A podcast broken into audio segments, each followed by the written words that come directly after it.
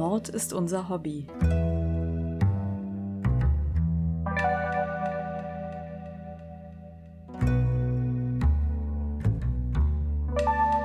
Und noch ein True Crime Podcast.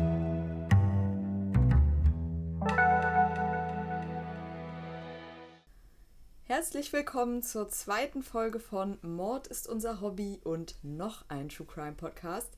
Äh, ich freue mich riesig, wenn ihr wieder mit dabei seid. Äh, bei der zweiten Folge ist auch direkt alles anders. Ich bin immer noch Laura, aber ich bin heute nicht alleine. Ich habe nämlich meine wundervolle Freundin und Arbeitskollegin Britta eingeladen. Hallo! Britta winkt. genau, und ähm, Britta wohnt zurzeit in Hamburg. Und da ich die Stadt sehr gerne mag, dachte ich mir, ich gehe sie da doch mal besuchen. Und dann bietet es sich ja auch durchaus mal an, einen Fall aus Hamburg zu besprechen. Und der geneigte True Crime Fan wird jetzt schon erahnen können, um welchen Fall es geht. Wenn man an äh, Hamburg denkt, kommt euch wahrscheinlich auch ein gewisser Herr in den Sinn, und zwar Fritz Honka. Und um den soll es heute gehen. Ähm, aber die Herangehensweise ist ein bisschen anders.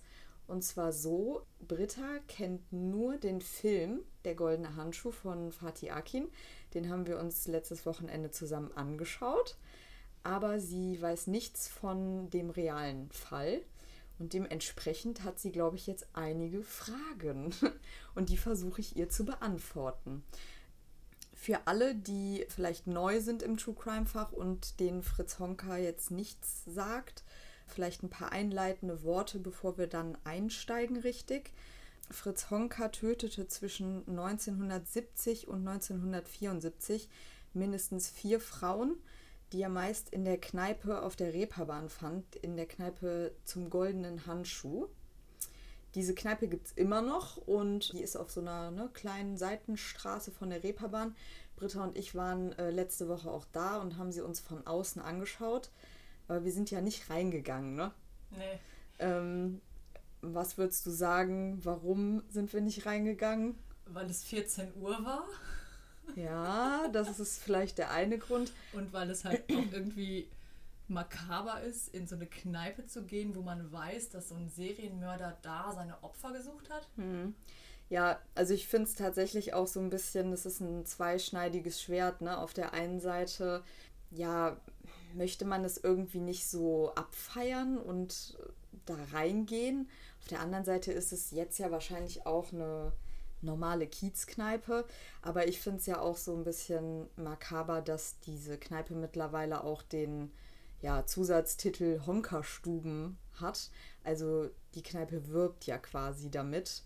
Und ich glaube, dass da, oder habe ich auch gelesen, dass da seit den letzten Jahren verstärkt, jetzt seit dem Film auch, äh, und auch schon seit dem Roman von äh, Heinz Strunk da vermehrt auch Touristen hinkommen.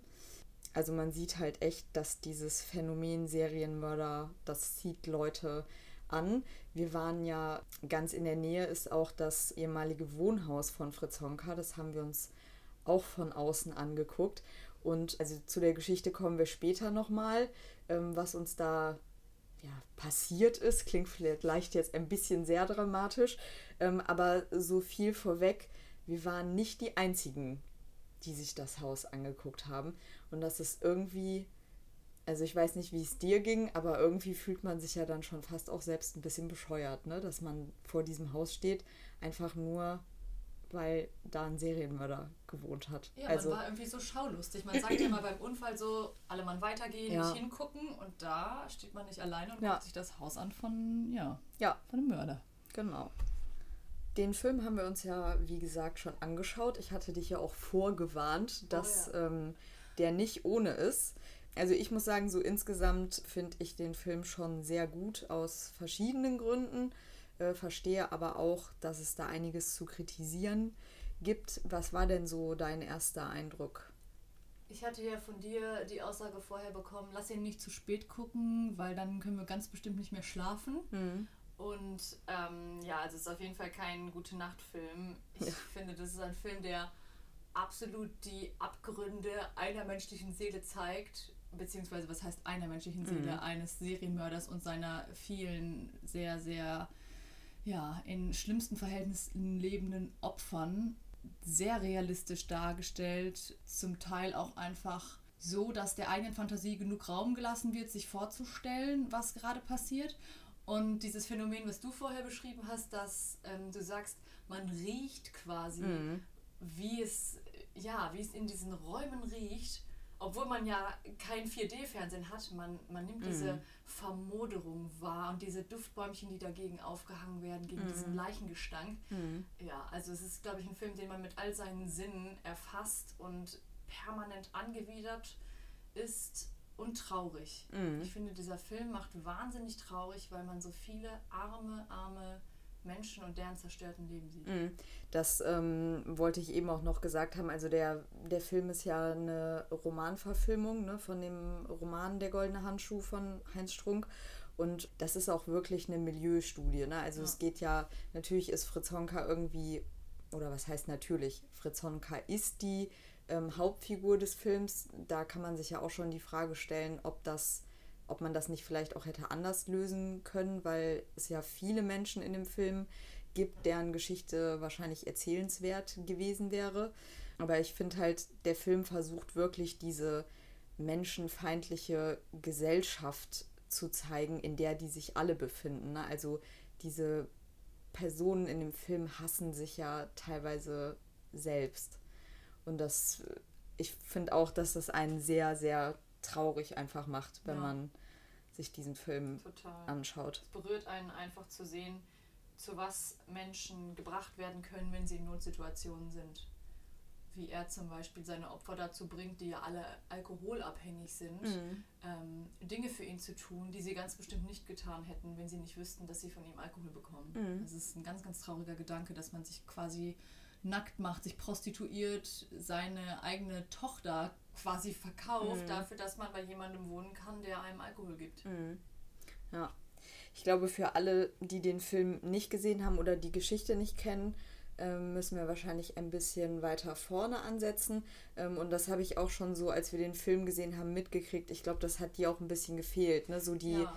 die, die Geschichte wie sind wir da hingekommen, wo der Film jetzt einsteigt. Genau, es gibt ja eigentlich keinen Einstieg, der sein Verhalten erklärt. Hm. Der Film beginnt ja an der Stelle, wo eine Leiche in seinem Bett liegt, eine hm. Frauenleiche, die er in einen Sack stopft, beziehungsweise es versucht, sie zu entsorgen. Und man wird ja da so reingespült. Man weiß gar nicht, warum tut er das? Wer ist er? Wie alt ist er? Woher kommt er? Hm. Was bringt ihn dazu, Frauen zu töten? Wer ist diese Frau? Und deshalb hm. würde mich auf jeden Fall interessieren, wer ist er? Hm. Also ich glaube vorab, ich äh, werde da gleich was zu erzählen. Ich glaube vorab, dass sich äh, Fatih Akin bewusst entschieden hat, diesen Part nicht mit reinzunehmen, weil äh, jetzt mal ganz davon abgesehen, dass es die Laufzeit äh, wahrscheinlich auch nicht hergegeben hätte von einem normalen Spielfilm. Aber ich glaube, bei einem Serienmörder läufst du halt immer Gefahr, wenn du zu viel versuchst zu erklären, dann begibst du dich auch schnell auf diesen Pfad, dass du versuchst, es so zu entschuldigen.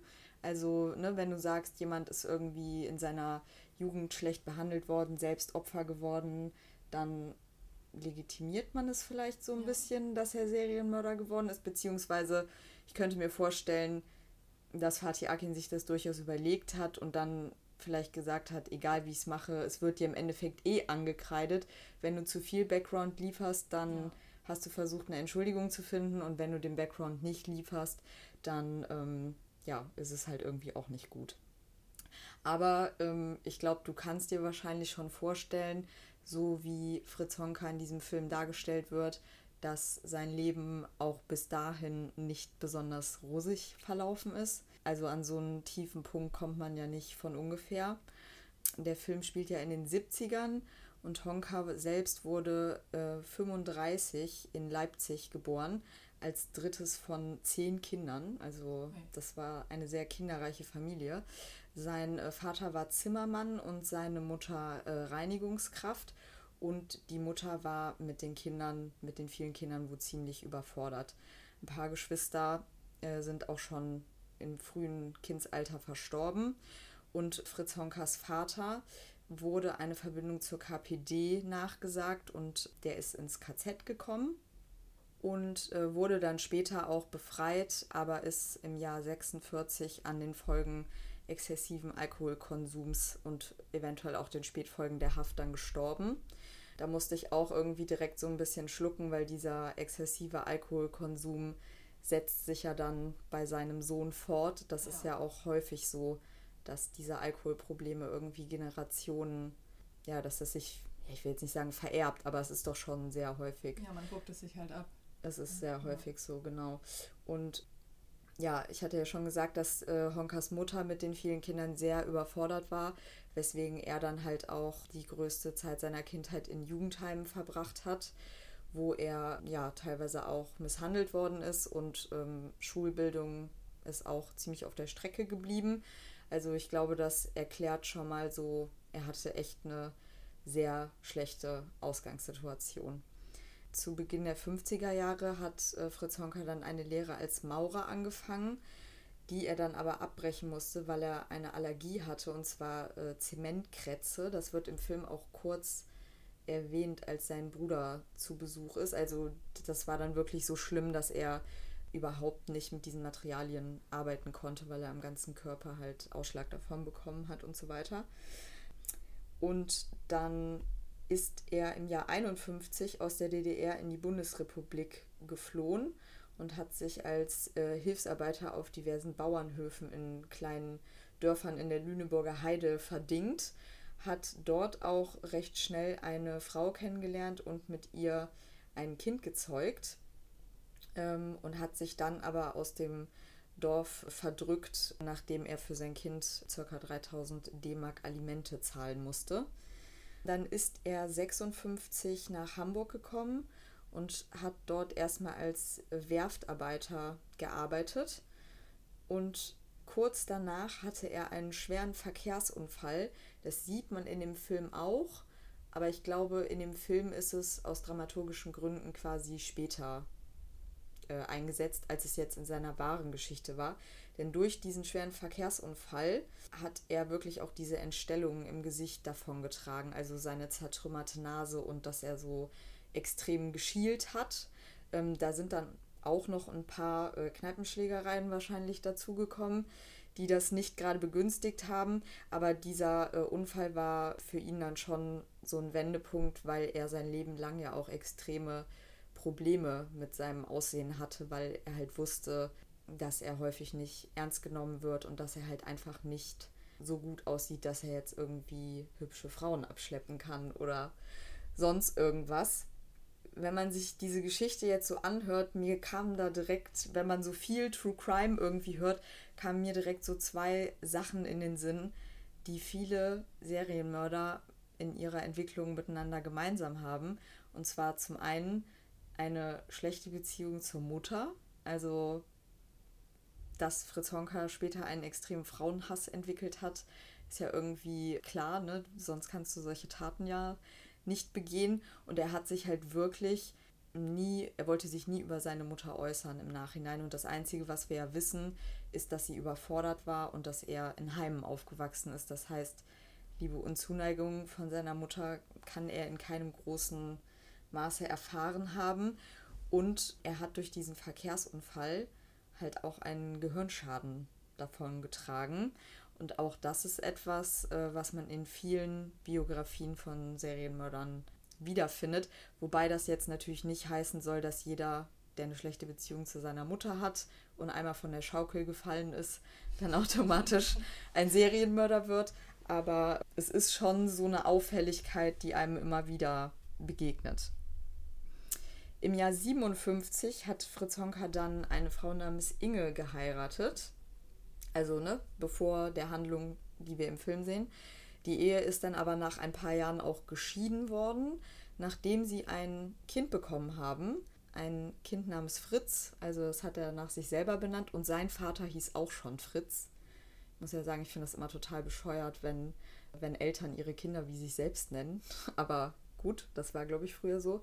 Nachbarn haben auf jeden Fall von dieser Ehe berichtet, dass es da sehr oft zu lautstarken Auseinandersetzungen gekommen ist. Und es ist halt auch gesichert, dass die beide sehr viel damals auch schon getrunken haben.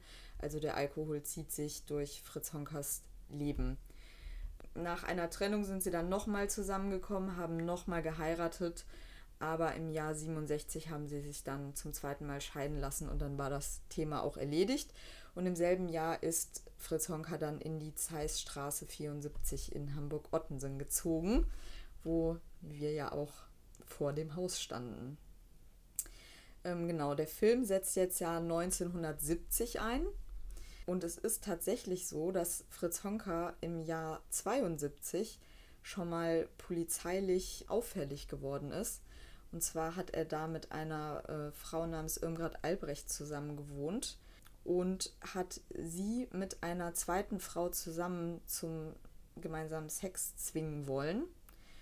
Und Frau Duffner hieß die andere Person, die war davon halt nicht so begeistert und ist nackt aus der Wohnung geflohen und hat äh, Honka tatsächlich auch sofort bei der Polizei angezeigt. Sie ist im Krankenhaus behandelt worden und ähm, Honka wurde verhört und ist vor einem Altonaer Schöffengericht dann zu einer Geldstrafe von 4500 Mark verurteilt worden, aber eine Anklage wegen Vergewaltigung wurde fallen gelassen. Ja, und das finde ich ehrlich gesagt, das ist schon krass, ne? weil ich meine, das war im Jahre 72 und seinen ersten Mord hat er 1970 begangen. Mhm. Das, das, waren halt, aber dann auch Zeiten, wo einfach Frauen nicht für voll genommen wurde, wahrscheinlich, ne? Ja, also ich mein Ende der 60er war ja eigentlich, ne, Frauenbewegung war ja total auf dem Vormarsch. Aber man sieht das noch an vielen Stellen, finde ich, wie, wie wenig die Frauen da teilweise gezählt haben. Und vor allem halt Frauen, die auch eher aus einer unteren Schicht kamen und ne, da in dem Milieu unterwegs waren mhm. vom Hamburger Berg. Das werden wir auch tatsächlich später noch im Prozess sehen, wo, ja, finde ich, den toten Frauen noch eine sehr große Schuld gegeben wird daran, dass sie gestorben sind. Aber dazu kommen wir später nochmal. Aber ich finde halt, wenn man diese Vorgeschichte hört, dann fragt man sich so, ja, hätte man das 72 irgendwie ein bisschen anders geahndet? hätte man vielleicht die nachfolgenden drei Tötungen verhindern können. Ne? Das finde ich schon heftig. Und seine Ex-Frau wurde wohl auch, nachdem er dann verhaftet wurde, also wegen der Mordserie verhaftet wurde später, wurde sie halt natürlich auch befragt und ähm, hat dann wohl auch direkt gesagt, ja, traue ich ihm schon zu. Also, okay. ja. Ja, hätte sie mal früher was gesagt. Ich glaube, im Jahr 2021, wenn du als Frau den Mund aufmachst und sag, sagst, mein, mein Mann behandelt mich schlecht, dann hören ja. dir alle zu.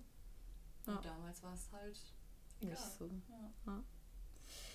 Ja. in den äh, nachfolgenden Jahren ist es dann jetzt auch so, dass Honka aufgrund seiner Alkoholprobleme und sein, ähm, seinem schwindenden Selbstwertgefühl, das durch diesen Verkehrsunfall und die zwei gescheiterten Ehen wahrscheinlich auch nochmal zusätzlich in den Keller gegangen ist, ähm, es ihm immer schwer schwerer fiel, Beziehungen zu Frauen zu finden und er sich Sexualkontakte deswegen bei Prostituierten gesucht hat, die er meistens in den Kneipen im Umfeld der Reeperbahn gefunden hat.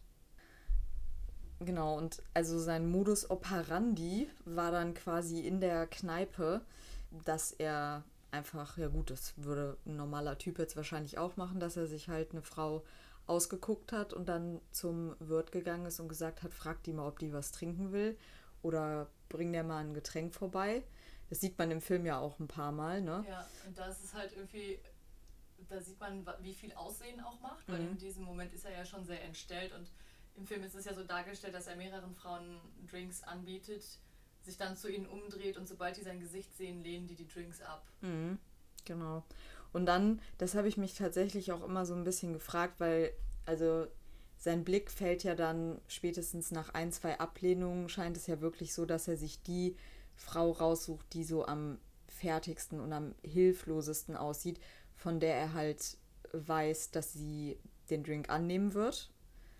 Und ich finde, da geht die Quellenlage auch so ein bisschen auseinander, ob er das wirklich gemacht hat, weil er schon auch diesen Typus Frau als Opfer sich bewusst ausgesucht hat, weil er sich halt selber mächtig fühlen wollte und besser als die heruntergekommene Frau, sage ich jetzt mal, oder weil es auch einfach das Einzige war, was für ihn greifbar war. Ja, ich kann mir vorstellen, dass das so ein leichtes Beuteprinzip war.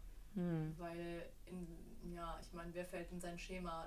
Frauen, die er leicht rumkriegt, die er mit etwas Einfachem rumkriegt, wie einem Drink. Hm. Er muss nicht viel dafür tun. Und äh, man sieht ja auch Leuten schnell an, ob sie wirklich schon so auf dem, ja, auf dem Grund ihres Lebens sind. Mhm. Ähm, und diese Leute, die dort dargestellt waren, denen hat man ja wirklich angesehen, dass es ihnen definitiv nicht gut geht. Ja. Wobei, glaube ich, ähm, auch die Psychologin, die ihn äh, dann im Prozess beurteilt hat oder ein psychologisches Gutachten erstellt hat, auch vermutet hat, dass er sich äh, bewusst ältere Frauen ausgesucht hat, weil er ähm, halt auch sexuell bemuttert werden wollte. Mhm. Und ich finde, es passt halt auch ganz gut dazu, dass er ja so ein Typ war. Der hat ja obwohl seine Wohnung das allerletzte Siffloch war, hat er ja trotzdem irgendwie so Wert auf Ordnung und Sauberkeit gelegt, nach seiner Meinung. Und ähm, ich habe schon das Gefühl, dass er da auch irgendwie sich so Frauen ausgesucht hat, wo er ja schon eher auch so eine Mutterfigur gesehen hat, wo er so dachte, die kann mir jetzt zu Hause den Haushalt machen und kochen. Und also er hat ja auch nach so einer ja nach so einer Normalität. Mutti. Ja, und ich finde, er hat irgendwie versucht, so eine gut bürgerliche ja. Normalität herzustellen. Ja, das hat man ja auch gesehen, als er ähm, im Film quasi sein erstes älteres Opfer zu Hause hatte, die dann, um mhm. zu bleiben, nachdem er sie ja schon rausgeschmissen hat, erstmal für ihn geputzt hat, gesaugt hat, sein Bett gemacht hat. Und da gab es ja diese Szene, wo er so total fasziniert mit dem Finger mhm. über den frisch gewaschenen Aschenbecher mhm. gefahren ist und sowas gesagt hat wie, boah, das ist ja echt ein Ding, mhm. weil er seine Wohnung noch nie in so einem Zustand gesehen hat. Und das schien ihm ja auch wirklich zu gefallen. Mhm. Ja. Ja, ich glaube wirklich, er hat irgendwie diese spießbürgerliche Normalität gesucht. Aber irgendwie hat es ja nie, also ich glaube, die Frau, die er sich gewünscht hat, die gibt's nicht. Also die Prostituierten, die er dann mit nach Hause genommen hat, waren alle fortgeschrittenen Alters und entstammten, wie er selbst, äh, dem Trinkermilieu der Reeperbahn. Und das, ja, man kann wirklich sagen, es waren bindungslose Personen, die sich halt bei Gelegenheit für Unterkunft, Alkohol oder geringe Geldbeträge dann prostituiert haben. Und ich finde, eine der schlimmsten Sachen an dieser Geschichte oder eigentlich die allerschlimmste Sache an dieser Geschichte ist, dass das Verschwinden dieser Frauen ja einfach nie aufgefallen ist. Von keinen Familienangehörigen wurde eine Vermisstenanzeige bei der Polizei rausgegeben. Die waren einfach weg und niemand hat sie vermisst, offenkundig. Bei den Opfern halt handelte es sich um äh, Gertraud Breuer, 42 Jahre alt, Friseurin und Gelegenheitsprostituierte und sie war Honkas erstes Opfer, das er vermutlich im Dezember 1970 getötet hat. Bei Gertraud Breuer war es wohl auch so, wie wir das vorher schon mal gehört haben, dass er sie zusammen mit einer anderen Frau in der Wohnung hatte und äh, halt plante, mit beiden Sex zu haben. Und äh, Breuer sich geweigert hat und daraufhin von Honka getötet wurde. Gutachter haben seinen Alkoholspiegel zu diesem Tatzeitpunkt auf 4 Promille geschätzt. Das kann man sich ja kaum vorstellen, ja. ne? 4 Promille, da wäre jeder halbwegs normale Mensch tot. Ja. Also ich glaube, 4 Promille ist so Endlich. außerhalb jeder Vorstellungskraft ja. für uns. Und Gertru Gertraud Breuer, ich will immer Gertrud sagen, weil das irgendwie der geläufigere Name für mich ist, ist die Frau, von der wir am Anfang sehen, dass er Teile von ihr auf dem Schrottplatz ähm, deponiert. Also im Film ist es natürlich. Eine Hecke oder sowas, ne? Nee, das ist jetzt so ein Industriegebiet, ne? So ja. ein, wie so ein, ja, ich glaube doch, es ist echt so ein, wie so ein Schrottplatz ja. halt. Und da schmeißt er das in so eine Hecke. Ja, ja. nachdem er sie zersägt hat. Genau. Und das waren aber nur Körperteile, die er da entsorgt hat. Also ihr Kopf, ihre Brüste, ihre Hände und ein Bein. Und den Rest von ihr ähm, hat man dann tatsächlich erst später, da kommen wir ja gleich noch zu, wie er entdeckt wurde. Aber ihren, zum Beispiel ihren Torso und das andere Bein hat man dann wirklich Jahre später erst in seiner Wohnung gefunden. Mhm. Und es war äh, für die Kriminalistik dann ziemlich großer Wendepunkt. Die haben nämlich den aus diesem Kopf, also aus dem Schädel, den die gefunden haben, das Gesicht von der Frau rekonstruiert, indem die so ein Paraffinwachs, glaube ich, in den Schädel reingeschüttet haben, das aushärten haben lassen und dann danach diesen Kopf rekonstruiert haben, um halt mhm. festzustellen, wie die Frau ausgesehen hat. Das äh, war wohl in Hamburg das erste Mal, dass sowas gemacht wurde. Fand ich noch ganz interessant zu erwähnen. Genau, das zweite Opfer ist dann Anna Beuschel. Und zwar im Jahr 74, also nach dem ersten Mord sind vier Jahre vergangen. Anna Beuschel hat ähm, Honka dann auch im Goldenen Handschuh kennengelernt, hat sie im Vollrausch mit zu sich nach Hause genommen und nach seiner Aussage ist es zum Geschlechtsverkehr gekommen, äh, auch einvernehmlich, und er hat sie getötet, Zitat, weil sie nach seiner Aussage wie ein Brett dargelegen habe. Das ist ja ein Grund, jemanden zu töten. Ja, nee, also das, ich finde es auch wirklich, ähm, wenn man sich das mal vorstellt, dass man deswegen jemanden umbringt, dann, also da musst du halt wirklich einen extrem unterschwelligen Hass ja. auf Frauen haben, um das zu machen. Also mir kommt es auch wirklich so vor, das finde ich wurde auch im Film sehr gut rausgearbeitet, dass Honka diesen Frauen ja gar nicht mehr zugestanden hat, eine, eine eigene Person zu sein, also ein wertvoller Mensch zu sein. Er hat sie ja wirklich wie ihr Eigentum behandelt und ja, das ist schon wirklich schrecklich. Das dritte Opfer, Frieda Rita Roblick, ermordet vermutlich im Dezember 74, also im selben Jahr noch. Dafür, dass er davor vier Jahre Pause hatte, ähm, ist er jetzt also ziemlich schnell zum nächsten Opfer gekommen. Und sie soll er umgebracht haben, seiner Aussage nach, weil sie ihm 200 Mark gestohlen haben soll, obwohl er sie für den Geschlechtsverkehr schon mit derselben Summe bezahlt haben sollte. Im Film haben sie das, glaube ich, so ein bisschen in dem letzten Mord dargestellt, weißt du, mit der Darstellerin aus Stromberg. Ja, ich, stimmt, die hat auch Geld aus seinem genau, geklaut. Genau, hat sich ne? das in den BH gesteckt. Also ich glaube, das sollte so, da wurde die Geschichte auf jeden Fall aufgegriffen. Das letzte Opfer von Fritz Honka war Ruth Schuld, ermordet im Jahr 1975. Die stammte auch aus dem Umfeld des goldenen Handschuhs und ähm, hat tatsächlich eine kurze Zeit auch bei Honka wirklich gelebt. Und sie wurde dann schließlich durch, den, äh, durch einen Schlag mit einer Flasche auf den Kopf betäubt und danach mit einem Strumpf stranguliert. Das sieht man im Film ja auch. Also ich glaube, da haben sie so ein bisschen die Opfer quasi im Film gemischt. gemischt ja. ja. Ja, und sie wurde wirklich ziemlich schrecklich verstümmelt. Im Obduktionsbericht konnte man äh, dann lesen, dass ihr beide Brüste abgetrennt wurden, Nasen- und Zungenspitze abgetrennt wurden, die Ohrmuscheln glatt abgeschnitten wurden. Und das hat mich ehrlich gesagt so ein bisschen irritiert. Nicht nur, weil es verdammt abartig ist, sondern weil ich irgendwie wegen dem Film und auch wegen allem, was ich bisher so gehört hatte, davon ausgegangen bin, dass Fritz Honka die Leichen der Frauen zerstückelt hat aus rein praktischen Gründen. Weil man sieht ja auch im Film, wie er versucht, eine Leiche die Treppe runterzutragen. Ja, und ein Stück. Und das einfach nicht funktioniert aus logistischen Gründen. Genau, ja. man muss ja auch sagen, er ist halt, er war 1,68 und ist von schmächtiger Statur, ne? Also dass er dann nicht eine Frau von, was weiß ich, zwischen 60 und 80 Kilo die Treppe runterwuchten kann.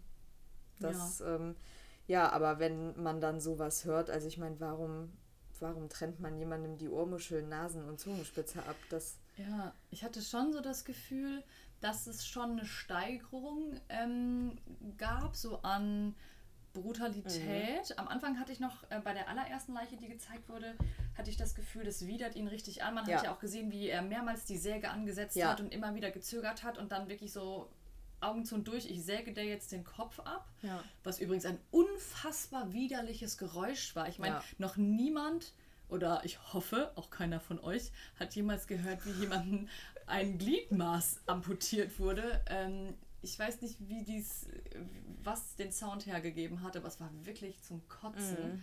Ja, und das war ja noch, da hatte man so das Gefühl, er ist angespannt und er will das eigentlich gar nicht. Es ist mehr ein Mittel zum Zweck, es ist Mhm. praktisch, die Frau muss weg. Und dann habe ich das Gefühl gehabt, dass er immer mehr die Hemmung verloren hat, wie er zum Beispiel die eine Frau getötet hat, indem er sie einfach am Hinterkopf gepackt hat und mehrfach Mhm. auf den Küchentisch mit dem Gesicht geschlagen hat. Das war für ihn kurzer Prozess. Wobei man da natürlich jetzt aufpassen muss, dass man die, ähm, die echte Geschichte nicht mit der Darstellung im Film ne, ver, äh, verwechselt bzw. es vermischt, weil man ja jetzt eben auch schon gesehen hat, als ich die, ähm, die einzelnen Tötungen ähm, vorgetragen habe, dass sich das im Film schon so ein bisschen, dass es schon abgeändert Mhm. wurde. Dramatisiert wahrscheinlich. Weiß man denn, ob ähm, hat er jemals zugegeben oder gesagt, ob ihm Töten Spaß macht? Nee, also da hat Honka sich nie äh, klar zu geäußert. Er hat nie ge gesagt, dass ihm das Spaß gemacht hat oder dass ihn das befriedigt hat oder was auch immer. Er hat es eher so dargestellt oder seine Verteidiger haben es eher so dargestellt, dass er am nächsten Morgen aufgewacht ist und eine tote Frau neben ihm lag und er sich an nichts erinnern konnte äh, und haben es halt natürlich auch auf den massiven Alkoholkonsum zogen und haben gesagt, der war gar nicht Herr seiner Sinne und dass es halt in so einer Art Raserei passiert ist. Also das ist ja auch die große Frage, wenn er da im Handschuh sitzt und sich eine Frau aussucht, hat er die Frauen mitgenommen in der Absicht, sie zu töten? Oder einfach Oder hat sich er, ihr zu vergnügen? also als er gefragt wurde, ne, warum er da Frauen angesprochen hat und so, oder warum er sich da aufgehalten hat und nach Frauen gesucht hat, hat er immer gesagt, ähm, dass er jemanden zum Reden gesucht hat. Aber ist es schon klar, also ich meine, das, das ist auch in dem Roman von Heinz Strunk sehr gut beschrieben und der, muss man sagen, ist wirklich gut recherchiert. Heinz Strunk hat äh, sämtliche Prozess- und Polizeiakten von Fritz Honka recherchiert für den Fall. Und dass ähm, Fritz Honka, glaube ich, einen sehr ausgeprägten Sexualtrieb hatte, das kann man so behaupten. Also deswegen ist er ja auch schon in den äh, 70ern äh, polizeilich in Erscheinung getreten. Dass er schon Sex gesucht hat von den Frauen, glaube ich, kann man sagen. Aber ob er jedes Mal wusste, dass er die Frau umbringen wird oder ob es ihm mehr um den Sex ging und wenn es dann nicht so gelaufen ist, wie er sich das vorgestellt hat, diese Ermordung für ihn einfach nur die Konsequenz war. Ich, also ich muss ganz ehrlich sagen, da würde ich mich, da würde ich mich nicht festlegen wollen. Ich glaube, das können wir so im Nachhinein nicht mehr klären. Ich finde halt im Film wirkt es so, als ob er es nicht geplant hätte. Also als ob er nicht in die Kneipe sich gesetzt hätte und sich gedacht hätte, ich suche mir, ich suche mir jetzt eine, damit ich die heute Abend töten kann. Das fand ich auch. Ich glaube, dass ihn unter viel Alkohol mh, die Frauen und das, was sie gesagt oder getan haben, was alltägliche Dinge waren, einfach auch provoziert haben in gewissem Maße. Und er dann einfach so einen cholerischen Trieb, der dann vermutlich durch verstärkt durch Alkohol auch hochkam, dann ausgelebt hat in dem Moment. Das waren vielleicht auch einfach Kurzschlussreaktionen. Das ist halt die große Frage, die im Prozess dann auch gestellt wird. Also waren es Mordfälle oder waren es äh, Totschläge? Ich kann dir ja schon mal, obwohl nee, es wäre eigentlich nicht gut, wenn ich das jetzt schon erzähle, weil wir kommen jetzt vielleicht erstmal dazu, wie diese Mordserie überhaupt äh, aufgefallen ist. Und da ist es eigentlich genauso, wie wir es auch im Film sehen, nämlich dass das durch einen großen Zufall aufgedeckt wird, und zwar durch einen Brand in der Zeissstraße 74. Da hatte wohl ein ähm, Mieter der Wohnung seine Stromrechnung nicht bezahlt und ist, also manche Quellen sagen, er ist bei Kerzenlicht eingeschlafen und die Kerze hat angefangen zu brennen. Andere Quellen sagen, dass der Brand durch eine Zigarette ausgelöst wurde. In jedem Fall aber ne, hat das Haus lichterloh gebrannt. Und als die Feuerwehr dann angekommen ist und ja versucht hat, Glutnester äh, zu löschen, haben sie halt ganz schnell gemerkt, dass da irgendwie was nicht stimmt, dass es nach Fleisch, äh, nach Verwesung, nach verbranntem Fleisch riecht. Und ja, in dem Film ist es dann ja, glaube ich, tatsächlich auch so, dass er von der Arbeit kommt und sagt, dass er da wohnt. Und dann findet die Polizei quasi drin die Leichen und hält ihn fest. Und ich glaube, so ähnlich ist es auch in Wirklichkeit gewesen. Also er hat am Anfang jetzt auch nicht so ich glaube, er hat gar nicht unbedingt damit gerechnet, dass es jetzt, dass sie das finden. Vielleicht hat er auch einfach gedacht, äh, ja, die Leichen verbrennen dann jetzt und dann sind die weg. Ich muss ja sowieso sagen, dass das für mich auch irgendwie, ich verstehe das nicht, dass er diese Leichen bei sich im Haus hm. aufbewahrt hat.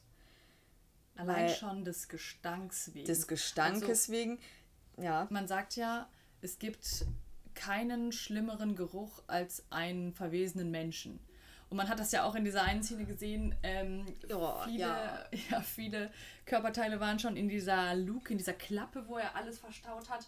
Und dann hat er ja quasi einen zweiten Schwung an Gebeinen da unterbringen wollen, macht die Klappe auf, riecht das und kotzt ja. direkt einfach aus Reflex. Das fand ich auch eine der, ja, der ganz fiesesten übel. Szenen. Und man kann sich das ja, ich meine, ich kann mir gar nicht vorstellen, wie verweste Leiche riecht. Nee. Und es waren ja so viele Leute in seinem Haus, die immer gesagt haben, boah, was riecht das hier? Und die Nachbarn kamen hoch. Und er hat das ja immer getarnt mit, das sind die Griechen ja. unter mir, die Knochen, kochen wieder mit Knoblauch. Also ja wie kann das nicht auffallen, dass etwas so widerlich stinkt? Ja, das äh, habe ich mich wirklich auch gefragt, weil ich meine, äh, diese ganzen Fichtennadelbäumchen und Klosteine, die er da äh, aufgehängt hat, die können diesen Geruch ja nicht wirklich nee. überdeckt haben.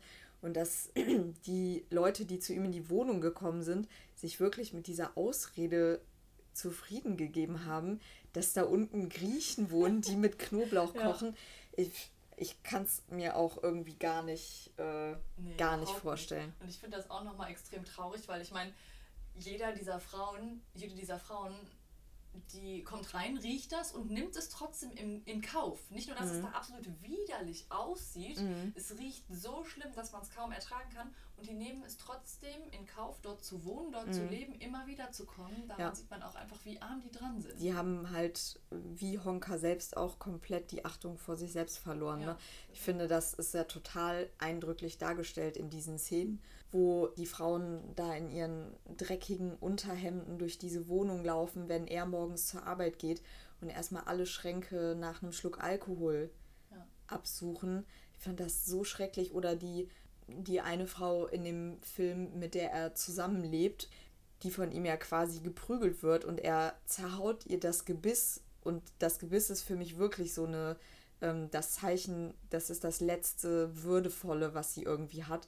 Und er macht ihr dieses Gebiss kaputt und schlägt sie da aus der Wohnung und sie bleibt dann trotzdem da. Ja, und also, räumt für ihn auf. Ja. Sie kocht für ihn, sie ja. bewirtet ihn, ja. sie lässt sich von ihm in dieses super enge, unpassende Kleid zwängen. Ja. Es ist ganz, eine Mischung ganz aus Haustier und Prostituierte und Mutti, die bei ihm wohnt. Ja. Genau, und ich habe mich dann aber auch irgendwie nochmal gefragt, also warum hat er diese, diese Leichenteile, die er ja mittlerweile in, sagen wir mal, tragbare Portionsgrößen portioniert hat. Das klingt ein bisschen eklig. Aber warum hat er die nicht auch weggeschmissen draußen? Ich, also irgendwie traue ich ihm nicht zu, dass er, also es ist später auch festgestellt worden, sein IQ war jetzt wirklich äh, an der Grenze zu, ich will jetzt nicht sagen Schwachsinn, aber schon sehr an der Grenze zu. Super low. Ja, also er war alles andere als. Ja, hochintelligent. Genau. Mhm. Und dass er jetzt wirklich so vorausschauend gedacht hat, dass er dachte, wenn ich die bei mir in der Wohnung habe, ist das Risiko geringer, dass sie gefunden werden und zu mir zurückverfolgt werden können das kann ich mir irgendwie nicht vorstellen. Das finde ich auch seltsam. Und War ich, er vielleicht ein Trophäensammler? Dass er doch so ein bisschen dachte irgendwie. Ich finde, das ist wirklich bei ihm die große Frage, weil ich finde, man hat jetzt durch den Roman und durch, das, äh, durch den Film hat man irgendwie schon so ein sehr vorgefertigtes Bild von ihm, dass man ihn eigentlich nicht so als diesen Serienmörder einschätzt, der jetzt so aus krasser Berechnung getötet hat, um seinen Trieb zu befriedigen und vielleicht dann sogar im Nachhinein irgendwie noch ja Nekrophilie oder sowas ausgeübt hat an den Leichen. Aber ganz ehrlich, ich glaube, so richtig wissen können wir es halt eigentlich nicht. Und mir kommt es schon komisch vor, dass er diese Leichen da dauerhaft in dieser Wohnung behalten hat mhm. und bereit war, in diesem Gestank zu leben. Ja. Also vielleicht hat es ihm doch irgendwie was gegeben. Ich finde es ganz schwer zu sagen. Weiß man, ob er die Frauen auch so vergewaltigt hat, wie es dargestellt ist, dass ihm das Freude bereitet hat, irgendwie Salamis und Bockwürste einzusetzen. Naja, was heißt Freude bereitet? Also im, äh, im Film ist es ja ganz klar so, dass diese Utensilien, sag ich mal, zum Einsatz kommen, weil er selber halt keinen hochkriegt, weil er es körperlich nicht auf die Kette kriegt. Jetzt kommen wir aber mal zurück zu der Entdeckung. Nachdem Honka dann verhaftet wurde, hat er auch ziemlich schnell gestanden, die Frauen getötet zu haben. Und durch den Fund von dem Torso von Gertraud Breuer konnte dann auch der restliche Körper ihr zugeordnet werden. Also da wusste man dann auch, dass das auch auf seine Rechnung ging. Im Jahr 1976 hat dann unter riesigem Medieninteresse, wie du dir vorstellen kannst, der äh, Strafprozess gegen Honka begonnen und zwar vor der großen Strafkammer 21 beim Landgericht Hamburg. Die Verteidigung von Honka übernahm der Rechtsanwalt Rolf Bossi, der uns, glaube ich, schon mal auf der, also arbeitstechnisch begegnet ist, ähm, als wir für einen Crime-Fall in NRW ähm, recherchiert haben. Da habe ich auf jeden Fall mal der äh, Nachfolgekanzlei von Bossi eine E-Mail geschrieben, um Ach. einen Kontakt rauszubekommen. Sie War haben, das für den Lecky-Fall? Genau. Ach. Sie haben aber nie geantwortet. Shoutout an die Kanzlei. genau. genau. Honka wurde dann, jetzt halte ich fest, weil eigentlich ist das jetzt so, in dem Urteil kann man jetzt ja so ein bisschen die Frage klären, wie zumindest das Gericht das gesehen hat, was wir jetzt nicht so eindeutig beantworten konnten nämlich inwieweit diese Tötungen vorausschauend geplant waren. Honka wurde am 20. Dezember 76 wegen Mordes in einem Fall und wegen Totschlags in drei Fällen verurteilt. Also einmal geplant und dreimal im Affekt.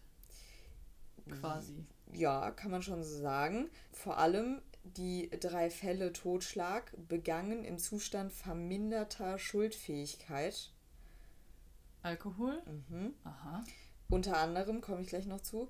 Ähm, und er wurde zu einer Gesamtfreiheitsstrafe von 15 Jahren verurteilt. Außerdem wurde für die Zeit danach eine Unterbringung in, einer, in einem psychiatrischen Krankenhaus angeordnet. Sehr sinnvoll.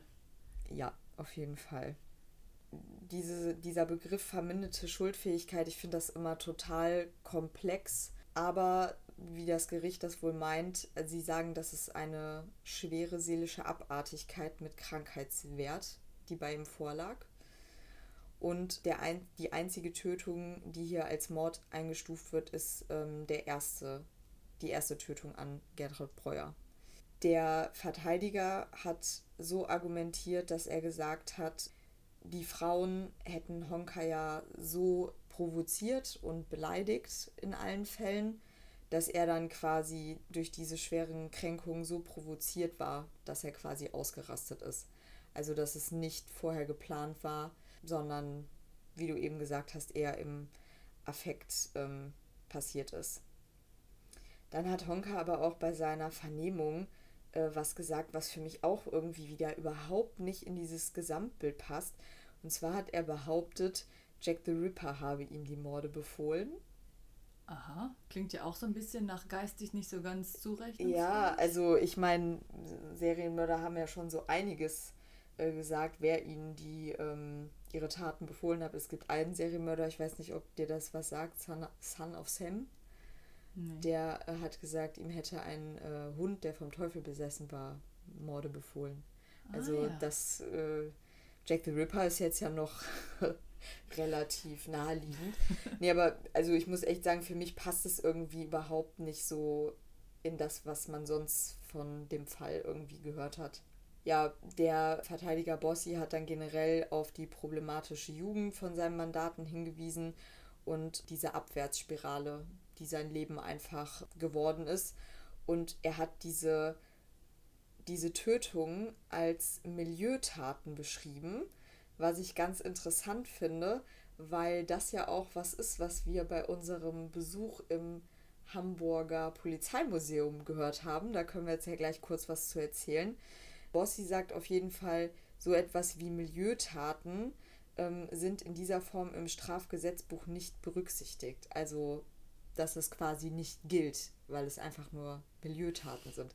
Und das finde ich irgendwie, ja, finde ich irgendwie ein bisschen schräg. Das aber klingt wie eine schlechte Ausrede. ja, er wurde von der Verteidigung im psychiatrischen Gutachten unter anderem als biografischer Krüppel bezeichnet, der an Alkohol in Lebensumstände geriet und in Situationen, in, deren, in denen er allein aus der Situation heraus getötet hat. Klingt auch wie eine Entschuldigung. Man kann ja nicht alles damit rechtfertigen, nur weil er eine schwere Kindheit hatte. Ja, tja, das ist, ich finde das einfach total schwer, das zu beantworten. Also es ist ja die Frage, ob es bei ihm wäre trotzdem irgendwann sowas passiert, wenn er ein total gutes Leben gehabt hätte, wenn er eine äh, behütete Kindheit gehabt hätte Mhm. und zur Schule gegangen wäre und ähm, halt nicht so früh dem Alkohol verfallen wäre.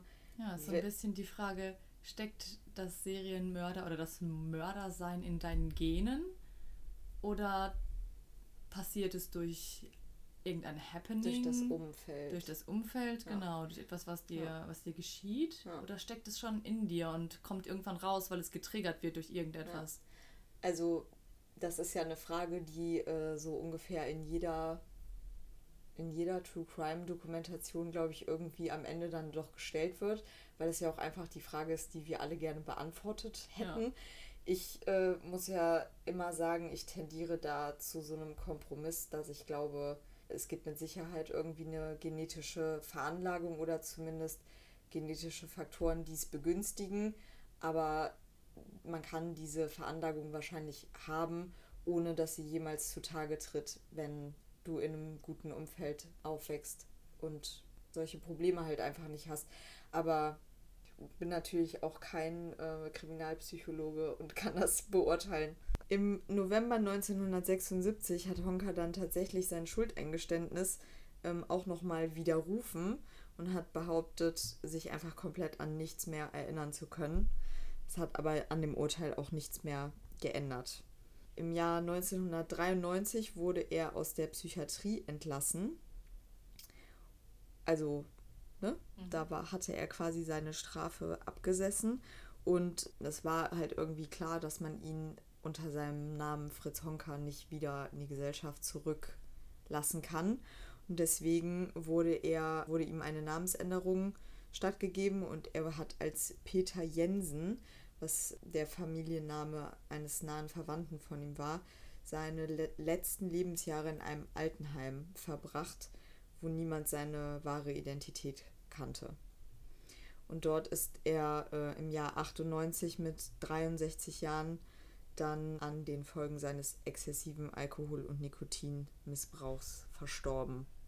Ja, und da gibt es noch so eine kleine, ja, so eine Geschichte, von der man nicht weiß, ob sie stimmt, aber es passt irgendwie ganz gut, dass er angeblich äh, zu den Pflegerinnen im Altenheim immer gesagt haben soll, dass es in seinem Zimmer ganz furchtbar nach Verwesung riecht. Ja. Also als hätte ihn das dann Wie so ein Geruchsgedächtnis, ne? das hat ihn ja, verfolgt. äh, genau, vielleicht hat es ihn verfolgt, aber ich meine, das ist halt die Frage, woher diese Info stammt und Hm. ob das jetzt wirklich so ist, dass äh, mehrere Pflegerinnen das ausgesagt haben. Ich habe es gelesen und wenn es stimmt, dann ähm, wäre es halt irgendwie ein passender Endpunkt für diese Ja. Geschichte. Hat er denn jemals nochmal einen Move gemacht? Ist er nochmal irgendwie aufgefallen durch Nee. gewalttätige Handlungen? Nee. Gar nicht. Gar nicht. Wussten denn die Pflegerinnen, wer er war? Nein. Auch Mhm. nicht. Okay. Nee. Das, also ich könnte mir schon vorstellen, dass vielleicht so eine, ähm, eine Leitung von so einem Heim, das, von einem Altenheim das dann weiß. Aber ähm, ich glaube, das Pflegepersonal wusste es nicht.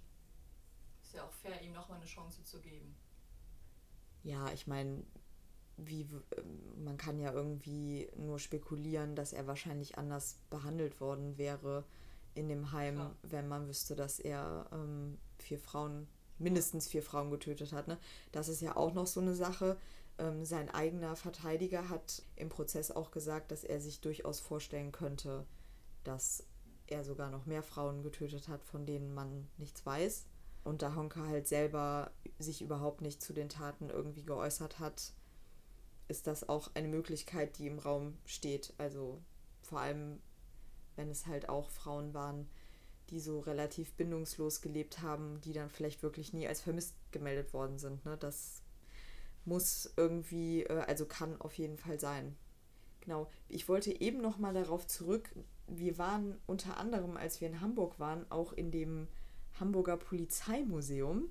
Äh, das war ein sehr netter Ausflug und ich möchte euch das allen empfehlen, wenn ihr in Hamburg seid und es äh, zum Beispiel ein verregneter Sonntag ist, wie äh, als wir da waren, da mal hinzufahren. Das ist unglaublich interessant. Äh, auch für Kinder ist es total cool, weil ähm, es da so ein, wie heißt es, so eine. Ein Helikopter und ein Polizeiauto kann man fliegen. Genau, also, also so Flugsimulator. So Simulator.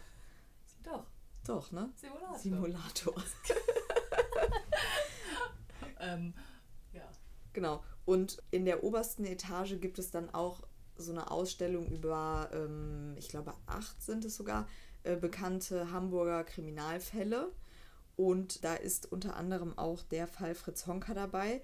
Und äh, Britta und ich hatten das Glück, äh, da es an dem Tag nicht so voll war, dass wir von einem pensionierten Kriminalkommissar quasi eine Führung bekommen haben.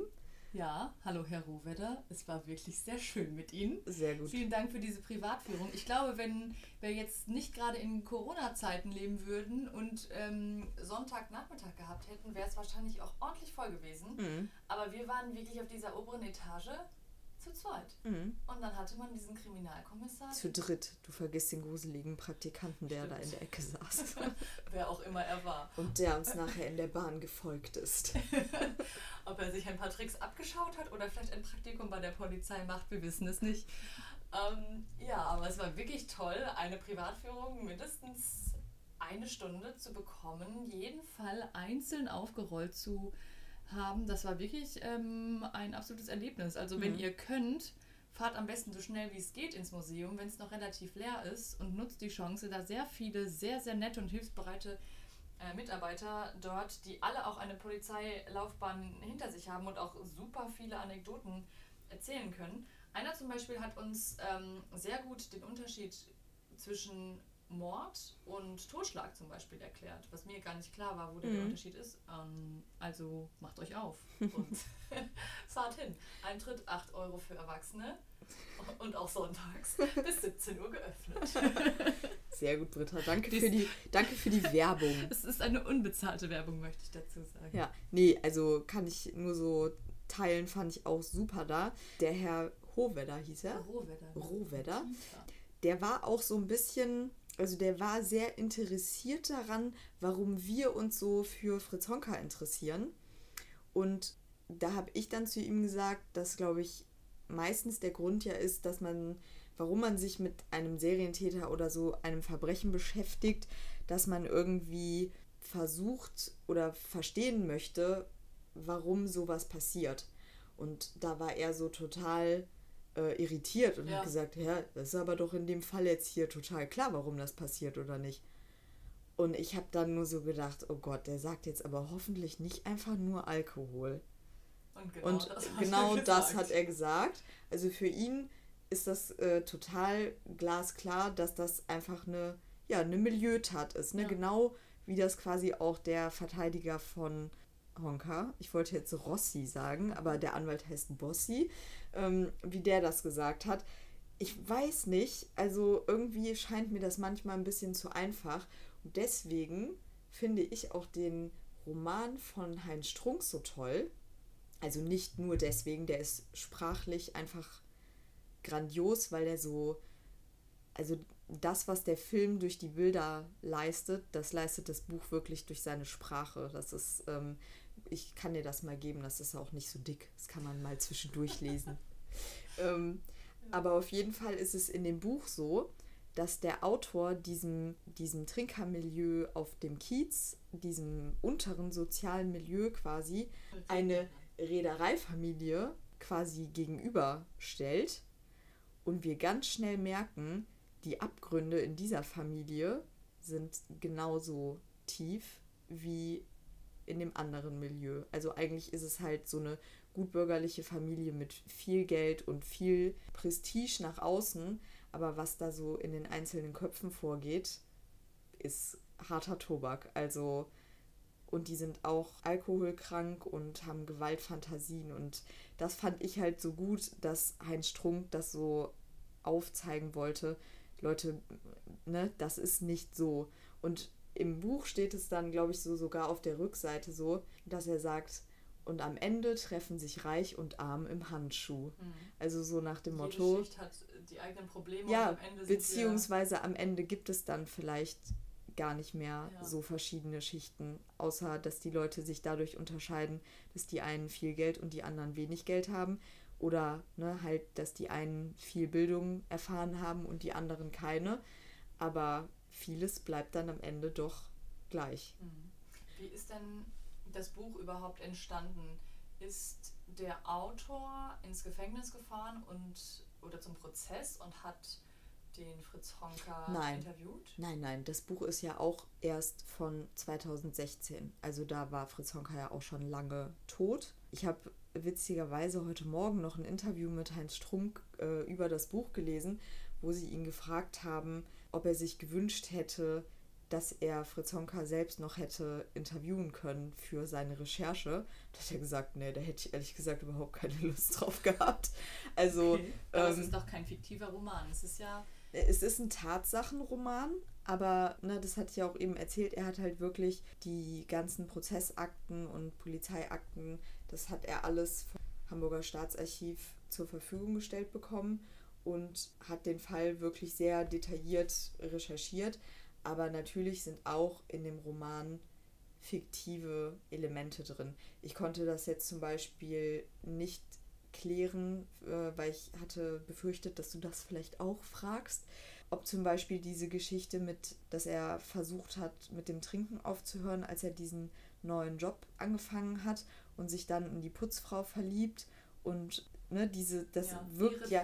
Genau, anfängt zu trinken. Ne? Genau, also in dem Buch ist es halt genau so, ne? Fatih Akin hat das in der Verfilmung genauso übernommen, wie das in dem Buch ist. Aber ob das wirklich äh, so passiert ist, ich konnte es jetzt zumindest nicht äh, rausfinden. Vielleicht gibt es hier äh, Fritz Honka-Experten unter euch, die es können, dann äh, sagt mir gerne Bescheid. Aber ich konnte es jetzt äh, nicht verifizieren, dass es wirklich so passiert ist. Also Tatsachenroman, aber auch mit dramaturgischen. Du kannst ja, du musst ein Buch ja irgendwie dramaturgisch aufarbeiten. Ne, aber ich glaube, also er hat zum Beispiel auch, ich habe ja auch einige Auszüge aus Interviews mit Honka oder aus seinen Vernehmungsprotokollen eher gelesen. Und man merkt dem Buch auch wirklich an, dass Heinz Strunk auch die äh, Sprache von Honka extrem detailgetreu übernommen hat.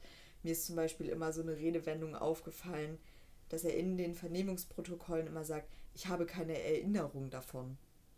Das, äh, davon. Ja, und das ist mir dann in dem Buch auch mehrfach aufgefallen, dass es genauso da steht. Also ich habe den Eindruck, dass das Buch wirklich sehr gut recherchiert ist.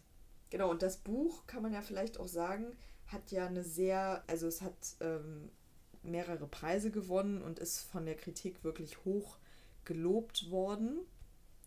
Äh, unter anderem dafür, es ist wirklich auch sehr, es ist genauso bitterböse wie der Film, wenn nicht sogar noch bitterböser. Aber Heinz Strunk hat es irgendwie geschafft, so Zwischentöne zu finden und halt auch viel über die Frauen zu erzählen, die äh, Honkas Opfer geworden sind. Das Buch wechselt dann auch manchmal so in der Perspektive, dass also häufig oder die meiste Zeit ist es aus der Perspektive von Honka, wenn es nicht gerade um diese Reedereifamilie geht. Aber manchmal ist das Buch auch, auch aus der Perspektive der Frauen geschrieben. Das heißt, äh, ne, du bekommst eine Innensicht in die Figur zum Beispiel von der Frau, die in dem Film glücklicherweise davonkommt, mit der wir so mitgefiebert haben. Ja, die bei der Heilsarmee landet am Ende. Genau. Und sie sagt dann zum Beispiel in dem Buch auch, dass sie sich einfach wünschen würde, sich in Luft aufzulösen. Oder eine andere sagt, glaube ich, sie, sie wünschte sich, sie könnte jetzt einfach einen Knopf drücken und platzen. Also das, er hat das sehr, äh, hat, glaube ich, sehr versucht, sich auch in diese Frauen und in diese Perspektivlosigkeit hineinzuversetzen, die die empfunden haben müssen. Und ähm, das Buch so hoch gelobt, wie es ist, das hatte ich dir ja vorher schon gesagt, der Film ist ja sehr heftig kritisiert worden. Der ist ja 2019 bei der Berlinale gezeigt worden und ist da ein totaler äh, Skandalfilm gewesen. Muss ich ganz ehrlich sagen, ja, mein Gott, also ich glaube ja immer, dass das mit dem Skin äh, Skandalfilm im Vorhinein schon so festgelegt wird, weil es halt auch einfach eine wahnsinnig gute Marketingstrategie ist. Ich habe mich ehrlich gesagt so ein bisschen gefragt, weil so Horrorfilme in Deutschland haben es ja eigentlich super schwer. Und ich finde schon, dass man sagen kann, dass es ein Horrorfilm ist. Also Fatih Akin hat auch gesagt, er wollte gerne einen Horrorfilm machen. Das war auf jeden Fall seine Absicht. Ob dieser Film so viel Förderung bekommen hätte von diversen Institutionen, wenn es nicht die äh, preisgekrönte Romanvorlage äh, gegeben hätte und wenn der Regisseur nicht Fatih Akin heißen würde, ich glaube ehrlich gesagt, dass es den Film dann gar nicht so gegeben hätte. Also, dass da viel Budget auf jeden Fall nur zustande gekommen ist, weil ähm, es diesen super Roman gab und Fatih Akin halt auch ein, ja, eine sehr gute Reputation als Regisseur hat einfach. Aber vielleicht kommen wir mal zu den Punkten, was an dem Film kritisiert worden ist und wie wir dazu so stehen. Was würdest du denn jetzt auf Anhieb äh, denken, was Sachen sind, die man dem Film vorgeworfen hat. Welche Kritikpunkte es da geben könnte. Grundsätzlich? Mhm. Also du kannst ja einfach mal drauf. Oder vielleicht, äh, du kannst es ja auch, wenn du da jetzt nicht so die Idee hast, gibt es Punkte, die du an dem Film kritisieren würdest. Mm, ich finde es grundsätzlich schwierig, da haben wir ja auch nach dem Film schon drüber gesprochen, Darsteller zu finden, die den Prozess des Sterbens realistisch abbilden. Okay. Man merkt, Britta kommt vom Theater. Ja, da sagt man nämlich auch immer, ähm, was am schwierigsten zu spielen ist, ähm, ist morgens aufwachen und sterben, weil das zwei Dinge sind, die man einfach mhm. nicht bewusst tut. Mhm. Und erst wenn, man's, wenn man quasi tot ist oder wach, dann hat man den Prozess durchlaufen und kann sich nicht daran erinnern. Ähm, und deshalb, da habe ich gerade bei der letzten äh, Frau, die erwürgt wurde bei ihm im Wohnzimmer, habe ich mir auch gedacht, das kaufe ich dir nicht ab. Das war wieder die Dame von Stromberg, die einen ganz, ja. äh, ganz komplizierten Doppelnamen hat. Glaube ich. Ja, oder die eine Lady, die da auf der Straße zusammengebrochen ist, ähm, wo man sich so dachte, mhm. ja, ich glaube, wenn du wirklich auf den Boden aufschlägst, dann sieht das anders aus. Das war mehr so eine weiche Rückwärtsrolle. Mhm. Ähm, aber gut, das sind natürlich minimale ich sagen, das ist interessant, Sachen zu kritisieren. Ja, auf ähm, welche Kleinigkeiten du da achtest. Ja, also ich, äh, ich kann ja mal äh, so ein bisschen dir vorlesen, ja. was es für Kritiken gab, beziehungsweise was so die, die wichtigsten Kritikpunkte waren. Und zwar sagt zum Beispiel Fabian Wallmeier vom RBB, die Welt, die er, also Akin, auf die Leinwand bringt, ist ein Witz, eine abstruse Groteske, die vor keiner zur Schaustellung zurückscheut. Bei Akin wird aus dem 22-jährigen Jonas Dassler mit viel Maskenspachtel eine groteske, eine groteske Mischung aus Nosferatu, David Lynchs Der Elefantenmensch und Horst Schlemmer. okay. ähm, der Film ist meilenweit von der einfühlsamen, nüchternen Romanvorlage entfernt und Akin zeigt kein Gespür für Zwischentöne, sondern weidet sich im Ekel. Kann ich nicht zustimmen. Mhm. Ähm, erstmal hast du ja auch, bevor wir den Film geguckt haben, gesagt, okay, stopp, jetzt hast du gerade den Darsteller gesehen, oder mhm. beziehungsweise Fritz Honka gesehen und jetzt zeige ich dir ein Foto, wie Jonas Dassler aussieht. Und ich dachte mir so, mhm. hallo, was für ein hotter Dude. Wie kann man den so entstellen? Also an dieser Stelle auch nochmal Props an die Maske. Ja. Ähm, ich fand es überhaupt nicht aufgesetzt. Ähm, du hast mir ja dann auch ein Foto gezeigt, wie mhm. Honka wirklich aussah. Der hat ja wirklich so ein sehr schielendes Auge und eine ja, deformierte Nase. Ich finde das extrem gut dargestellt. Ich war schockiert zu hören, dass der Darsteller so jung ist mhm. und einen doch ähm, etwas älteren, ähm, eine etwas ältere Person spielt. Ja, fast. Also ich glaube, Honka war in den 70ern ja auf jeden Fall Ende 30, Anfang 40. Ja, und der Schauspieler ist Anfang 20. Also, also halb so alt quasi. Ja, das ist schon. Haben sie gut gecastet, definitiv. Ähm, dadurch, dass man am Ende im Abspann des Films Bilder sieht, wie die Wohnung mhm. wirklich ausgesehen hat, finde ich auch nicht, dass das irgendwie wie so ein gemachtes Puppenhaus wirkte. Ich finde die Ausstattung grandios. Ja. Es ist wirklich, also man, man fühlt sich da drin und denkt so, boah, widerlich, widerlich, widerlich. Mhm. Ich will dieses Haus, dieses Set niemals betreten wollen. Mhm. Ich finde es sehr, also ich kann jetzt nicht sagen naturgetreu, weil ich natürlich nicht weiß, wie es, also ich stand mhm. ja selber nicht in der Wohnung, aber anhand von Fotos, die man ja kennt, mhm. ähm, finde ich es extrem gut gemacht. Und was ich die ganze Zeit ähm, gedacht habe, dieser Film hat so eine gelbe Farbe. Dieses mhm. typische 70er Senfgelb ja. ist irgendwie, ich weiß nicht, mit einer gelben Linse draufgelegt oder das hat, das strahlt so eine auf der einen Seite unangenehme Wärme aus, sodass man sich so in falscher Sicherheit wiegt. Und auf der anderen Seite ist es auch einfach so ein Pissgelb. So, ein, mm. so was richtig ekliges, abstoßendes, wie so ein Fleck auf einer weißen Wand, den man nicht haben will. Und ich finde diese Farbe und dieser Farbton, der ja in den 70ern wirklich prägnant überall zu finden war, auch in jeder Tapete, in jeder Fliese, der zieht sich so optisch durch den Film. Und das gibt einem so ein ganz, ganz widerliches Gefühl. Mm. Ja, ich äh, verstehe, was du meinst, auf jeden Fall. Also Kritik 1 ja. abgelehnt. Ja. Ja, muss ich sagen, ähm, stimme ich jetzt auch nicht so sehr zu. Die zweite Kritik, äh, Guy Lodge von Verity, sagt, der goldene Handschuh sei weder als eine Studie über gewalttoxische Männlichkeit psychologisch aufschlussreich, noch sei der Film als ein Bericht über ein verderbtes Leben besonders informativ.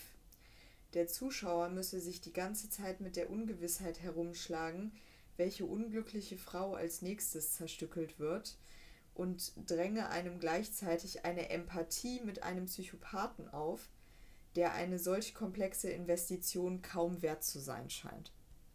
Das finde ich heftig. Ja, finde ich auch. Ich finde, ihn, ich habe überhaupt gar keine Empathie. Ja. Ja, ich also es gibt ja eine Stelle in diesem Film, wo man mh, mm, wo man, glaube ich, schon so ein bisschen involviert ist, nämlich nachdem er diesen Unfall hatte und dann so sagt, ich muss raus aus dem Handschuh, ich muss raus aus Hamburg, ich muss aufhören zu saufen, ich muss ein äh, normales Leben führen. Und äh, ich kann mich noch voll gut daran erinnern, als wir den Film geguckt haben. Man sieht ja dann so, er versucht dann so normale Sachen zu machen. Ne? Er geht dann irgendwie in den Zoo mhm. und im Buch geht er auf jeden Fall auch das erste Mal seit Jahren in ein Restaurant und so. Und dann hast du irgendwann so gesagt, boah, krass, schafft er das jetzt mit dem Entzug? Ja, ich konnte das nicht glauben. Jemand, der so permanent an der Flasche ja. hängt, führt plötzlich nach ein paar, weil man hat ja auch gesehen, wie dieser Entzug ihn ähm, fertig gemacht hat. Er hat ja gezittert und geschwitzt und es war ja nur ein ganz kleiner Ausschnitt aus wahrscheinlich einem monatelangen Kampf. Und plötzlich war er clean. Ich konnte das gar nicht glauben. Aber also ich muss sagen, ich habe das schon so verstanden in dem Film so, ja, man muss jetzt irgendwie dem Zuschauer kurz diese diese Möglichkeit geben, dass er kurz einmal denkt, kann dieser Mensch sein Leben noch rumreißen? Mhm. Kann, kann man da noch rauskommen? Aber eigentlich, also ich meine, ne, wenn man den Fall kennt, weiß man ja sowieso, dass es nicht der Fall ist. Aber ich finde, man ahnt ja eigentlich schon, wie es zu Ende geht. Ja, total. Ne? Dass, es, dass er es nicht schaffen wird. Ja, das finde ich auch. Also, wo ich Empathie in kleinen Dosen empfunden habe, waren diese Szenen, wo er an der Bar sitzt und Frauen Drinks ausgibt, mm. die die Drinks annehmen, seinen Nacken sehen, quasi sich so denken, da sitzt ein junger Mann, mm. er dreht sich um, sie sehen sein Gesicht und sagen, um Gottes Willen, und sagen ja wirklich auch fiese Sachen, sowas ja. wie von dem hässlichen. Lass nee. ich mich noch nicht mal anpissen. Genau, so, ne? genau. Das, da dachte ich mir auch so, boah, beurteile ihn mm. nach, nach seinem Äußeren, du bist eklig. Also ja. auch nicht besser als er. Ja. Aber ansonsten ähm, hat er mir nicht ein einziges Mal leid getan. Ja. Und. Aber meinst du, er hätte dir mehr leid getan äh, im Film, wenn du seine Vorgeschichte gekannt hättest? Wenn der Film die Vorgeschichte erzählt hätte? Schwierig zu sagen. Ich finde nicht, dass eine Vorgeschichte alleine solche Taten rechtfertigt, weil hm, nee. ich meine, wie viele Leute hatten eine richtig schlimme Kindheit, eine schlechte Beziehung zur Mutter und sind auch alkoholabhängig, ja. aber keine Serientäter. Ja. Von daher finde ich, ist das immer eine ähm, leicht gesprochene Ausrede. Ja. Ich wüsste nicht wirklich, wie ich hätte, wie ich Sympathie für ihn hätte aufbringen sollen. Ja. Aber ich glaube, was diese Kritik ja auch sagt ähm, und was auch schon die Kritik vorher angedeutet hat, dass es dem Film ja an Einfühlsamkeit fehlt, was die Opfer angeht, was die Frauen angeht, die von Honka äh, getötet wurden. Und das muss ich halt wirklich sagen. Also das habe ich jetzt wirklich häufig gelesen und das kann ich gar nicht teilen. Ich komme hier nochmal auf ähm, ein Zitat von Alice Schwarzer zu dem Film. Da kannst du dir schon denken, in welche Richtung es geht. Ja. Ähm, und zwar sagt Alice Schwarzer, als Motiv für die Auswahl seines Stoffes gab Akin in einem Spiegel-Interview an, ihm seien die Loser näher. Er meint damit nicht Ruth Schuld, auch nicht Gertrud Breuer oder Anna Beuschel und auch nicht Frieda Roblick, die zwar das KZ überlebt hat, aber nicht Honka. Akin meinte damit den sadistischen Frauenmörder. Und sie regt an, wann eigentlich schreibt, ein Schrift, schreibt eine Schriftstellerin ein Buch über diese vier Frauen oder eine, oder eine von ihnen? Und wann verfilmt eine Regisseurin ihr Leben? Also Alice Schwarzer macht es quasi nochmal, zieht es nochmal auf eine ganz andere Ebene und sagt, warum gibt es eigentlich einen Film über diesen Serienmörder? Warum interessieren wir uns für diesen Serienmörder?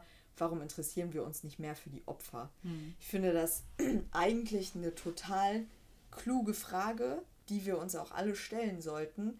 Aber ich habe halt den Eindruck, dass die Antwort darauf ist irgendwie so banal und so einfach, dass es nicht zufriedenstellend ist. Also ich würde immer denken, bei einem Serienmörder fragst du dich, warum, wie konnte es so kommen oder wie wir das eben am Anfang auch schon gemacht haben, hätte es verhindert werden mhm. können.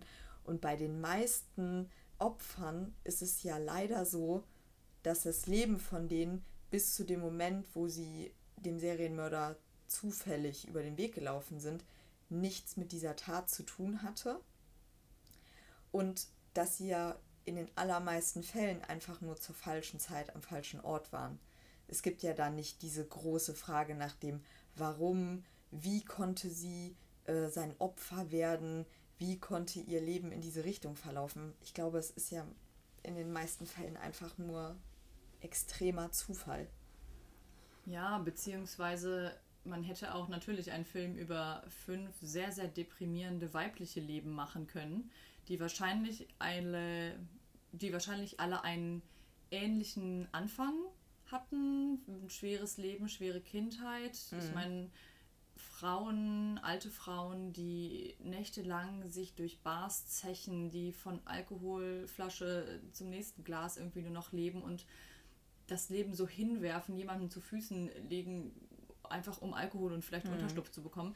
Es sagt ja auch schon was aus und natürlich würde, ähm, würde ein sehr, sehr deprimierender Film über diese Frauen ähm, auch Aufschluss darüber geben, warum sie mitgegangen sind. Aber da er ja auch einen sehr bestimmten Typ von Opfer hatte, ähm, ist es, glaube ich, fast leichter zu erklären, warum die Frauen mitgegangen sind, als warum er mhm. sie umgebracht hat. Genau, ja. Das meine ich ja auch so. Ja. Warum sie mitgegangen sind, das ist ja irgendwie Hand, nicht ja. das große Geheimnis. Mhm. Aber ich muss halt auch echt sagen, dass ich dieses, ähm, mir haben die Frauen, also ich konnte den Frauen wahnsinnig viel Empathie mhm. entgegenbringen, äh, sei es in dem Buch, aber auch in dem Film. Also, dass Akin da vorgeworfen wurde, dass er halt irgendwie überhaupt nicht das gefördert hat oder dass der Film selber überhaupt kein Mitgefühl mit den Frauen hat. Ich sehe das nicht. Überhaupt ich habe das, nicht. Aber ich habe das jetzt wirklich schon auch in anderen Podcasts und so gehört, wo alle sagen, ich sehe das auch total so. Der hat sich überhaupt nicht um die Frauen interessiert, der bringt denen überhaupt kein Mitgefühl gegenüber. Ich habe das total. Ähm, und ich habe dann auch gedacht, okay, vielleicht hat es was damit zu tun, dass ich das Buch auch gelesen habe, dass ich den Film mehrmals gesehen habe, dass ich irgendwie die Geschichte ja auch mittlerweile ganz gut kenne. Aber ich meine, du hast den Film einmal gesehen und ja. Und wir haben ja wirklich trotzdem. Wir haben da gesessen und wir haben mitgefiebert. Bei der einen, ja, wo Gerda Voss heißt sie in dem Film, ne? Die, die, die Dame, die bei ihm quasi genau. lebt. Mhm. Und ich weiß noch, dass ich andauernd gesagt habe, so zu dir geguckt habe und gesagt habe, die überlebt aber, oder? Mm. Und du hast nichts gesagt unter dem Motto, guck weiter und halt die Klappe. Mm. Und dann, als die nette Dame von der Heilsarmee vorbeikam und sie mitgenommen hat, ich weiß noch, wie ich, wie ich zu dir gesagt habe, wie ist sie jetzt safe? Also mm. kommt die wieder? Und dann hast du auch gesagt, ja, also die hat es halt irgendwie überlebt. Ja. Richtig, richtig gut. Und ich weiß noch, wie wir mitgefiebert haben mit der etwas älteren Dame, die so ein furchtbares blaues Auge hatte, die zusammen mit ähm, einer anderen Frau bei ihm zu Hause saß. Ja. Die sagte, sie geht kurz auf die Toilette und dann schaut er auf der Toilette, Toilette nach und sie ist weg. Und man war so, yes, Ja. du hast es geschafft. und geschafft. man hört nur draußen so die Schritte. Ja. Ich finde, man fiebert total mit. Und auch wenn man jetzt nicht in dieses tiefe Seelenleben der Frauen blicken kann, ähm, was, was anscheinend viele Kritiker vermissen, finde ich, hat man doch sehr, sehr großes Mitleid. Ja. ja. Finde ich auch, aber im Endeffekt muss das ja, äh, ist das wahrscheinlich auch einfach bei jedem unterschiedlich.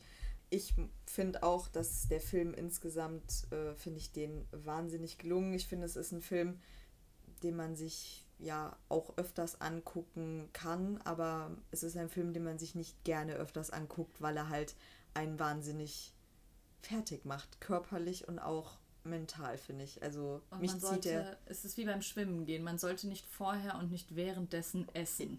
Das, ähm, ihr müsst äh, wissen, das ist ein, ein kleiner lustiger Fakt am Rande. Britta isst sehr gerne Würstchen und trinkt vor allem sehr gerne Wurstwasser.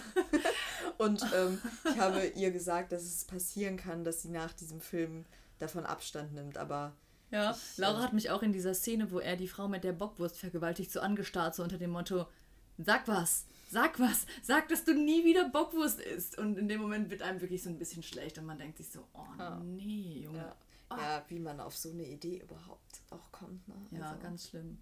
Aber auch ähm, nochmal darstellerische Leistung, wie sie, wie die Darsteller mit Nacktheit umgehen, Ja. mit Sex, mit Masturbation, das ist schon auch ähm, Aber da hat der Film- mutig. Da hat der Film aber doch schon auch sowas, so eine Theaterästhetik, oder? Ja, Finde ich. finde ich auch. Das Einzige, muss ich echt sagen, was mir an dem Film wirklich nicht gefallen hat und auch wirklich gar nicht gefallen hat, ist dieser, äh, und das ist, glaube ich, in der Kritik auch von vielen so bemerkt worden, dieser äh, Nebenplot mit den zwei Schülern.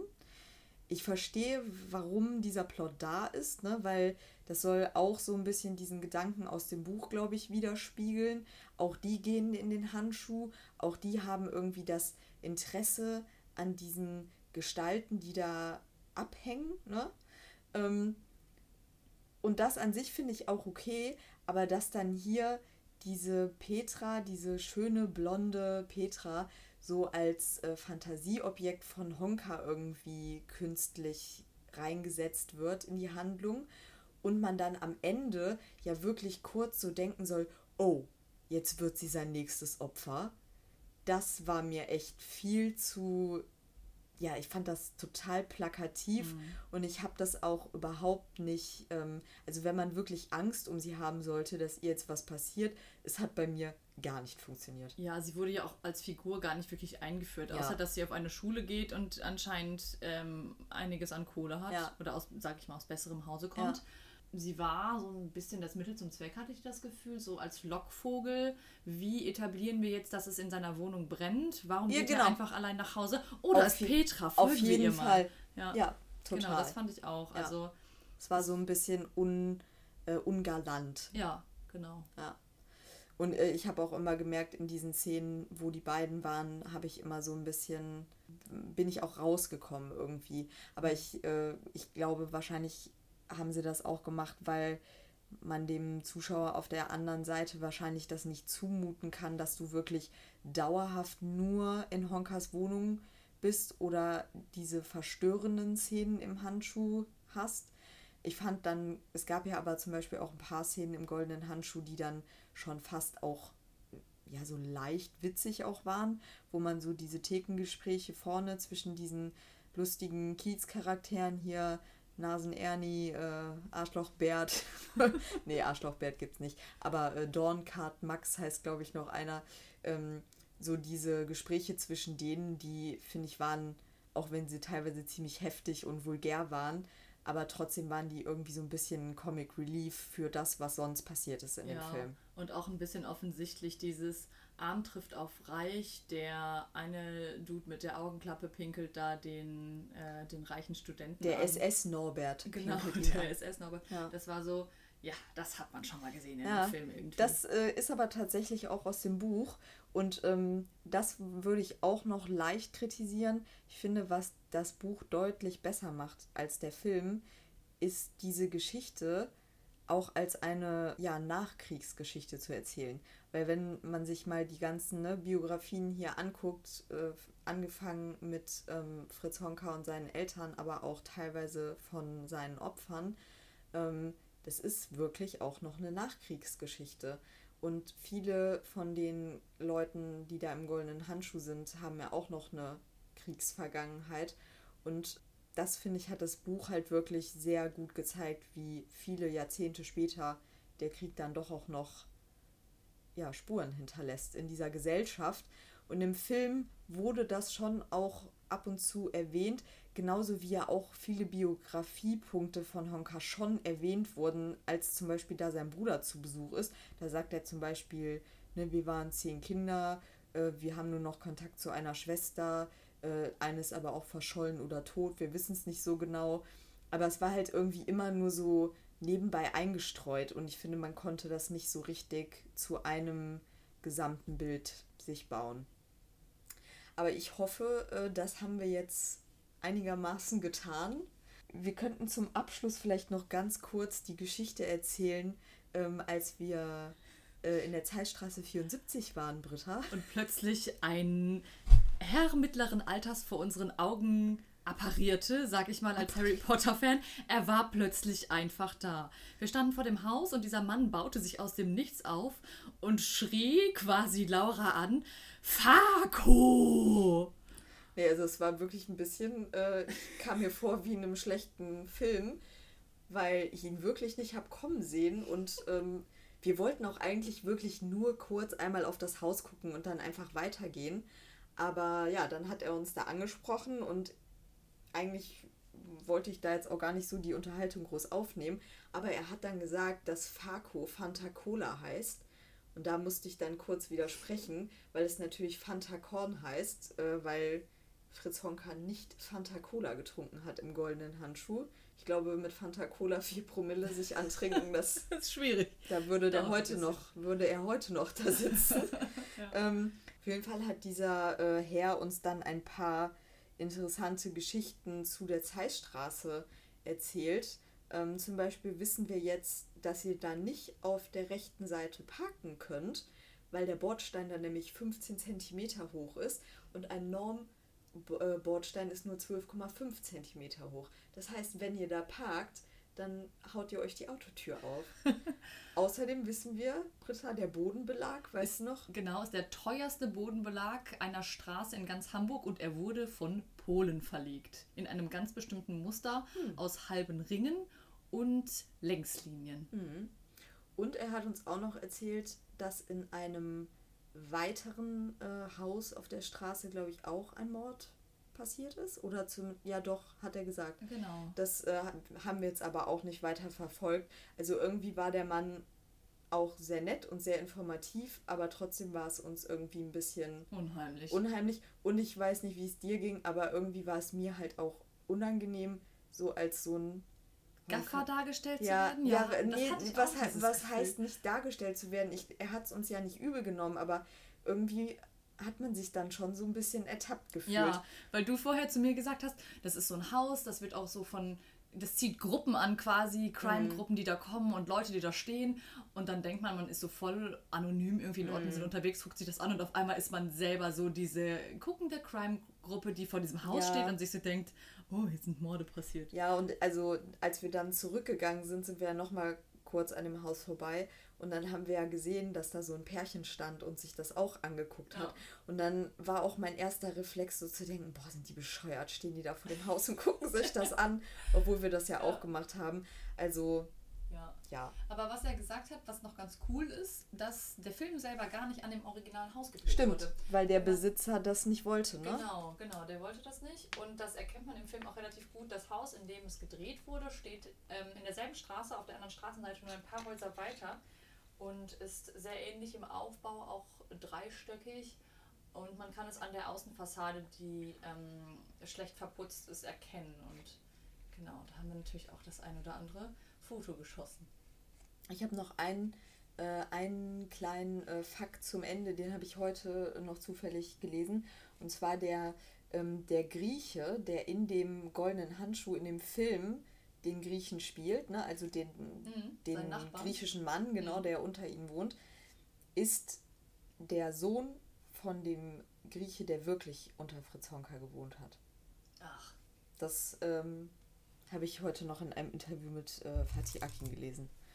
Also er hat sich da anscheinend auch sehr, äh, der hat, Fatih Akin kommt ja auch aus Altona, ne? Ich glaube, das war für ihn auch so einer der Gründe, diesen Film zu machen, weil äh, Fritz Honka für ihn so eine Schreckensgestalt seiner Kindheit war und ähm, das ja wirklich direkt in seiner Nachbarschaft passiert ist. So, jetzt haben wir hier ähm, echt lange gesprochen und müssen jetzt dringend ins Bettchen, weil wir morgen wieder arbeiten müssen. ich kann euch aber schon mal sagen, dass äh, die nächste Folge, die mache ich dann wieder alleine. Die wird aber auch in Hamburg spielen. Allerdings äh, etwas früher, da sind wir dann auf der Schwelle zum 20. Jahrhundert und da lernen wir unter anderem auch so Sachen wie, äh, warum, wie kam die Reeperbahn eigentlich zu ihrem Namen? Der Britta habe ich es schon erzählt und ihr hört das dann nächstes Mal. Bis dann. Tschüss. Und danke, Britta, dass du dabei warst. Hat mir sehr viel Spaß gemacht. Sehr gerne.